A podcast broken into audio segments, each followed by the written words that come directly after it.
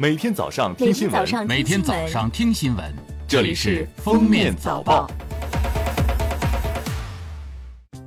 各位听友，早上好！今天是二零二三年七月二十四日，星期一，欢迎大家收听今天的《封面早报》。首先来听今日要闻。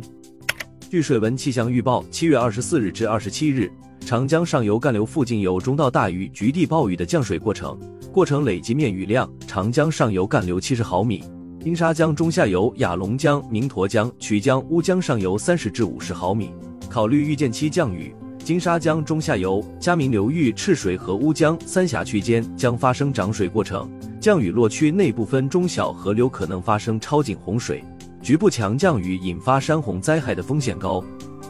近日，水利部在湖北英山县召开农村饮水安全保障工作推进会，会议指出，要聚焦农村供水薄弱环节。分类施策，采取城乡供水一体化、规模化供水工程建设、小型工程规范化改造，实施农村供水水质提升专项行动等措施，加快补齐短板。按照城乡融合发展的总体要求，建立完善农村饮水安全长效保障机制，牢牢守住农村饮水安全底线。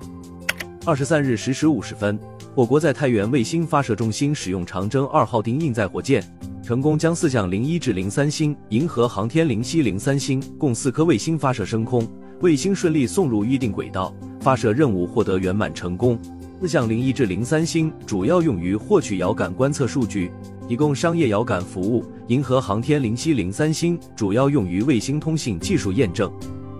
下面是今日热点事件，在二十三日结束的二零二三年福冈游泳世锦赛两项接力决赛上，中国队表现出色。女队由程玉洁、杨俊轩、吴青峰、张雨霏出赛女子四乘一百米自由泳接力决赛，四位姑娘以三分三十二秒四零的成绩夺得铜牌，并打破亚洲纪录。在随后进行的男子四乘一百米自由泳接力决赛上，中国队由潘展乐、陈俊儿、王长浩、王浩宇出赛，四名小伙子与澳大利亚、意大利、美国等强队展开激烈争夺，最终以三分十一秒三八的成绩排名第四，同样打破亚洲纪录。据河北省新河县文物保护管理所二十三日消息，该县农业农村局施工人员近日在进行河道清淤时，发现一座古墓。据墓志铭记载，墓志铭刻于后梁开平元年，距今已有一千一百一十六年。据灯塔专业版实时数据，截至七月二十二日十一时五十四分，二零二三年暑期档六月一日至八月三十一日总票房含预售突破一百亿。消失的他，八角笼中长安三万里暂列暑期档票房榜前三名。最后来听国际新闻。据日本共同社报道，近日针对福岛核电站核污染水排放入海一事，日本东京电力公司设定了暂停排放标准，放射性物质氚的活度在周边海域超标时将暂停排放。据报道，东电设置的标准为在排放口附近半径三公里以内为每升水七百贝克勒尔。核电站面海一侧十公里正方形范围内为每升水三十贝克勒尔。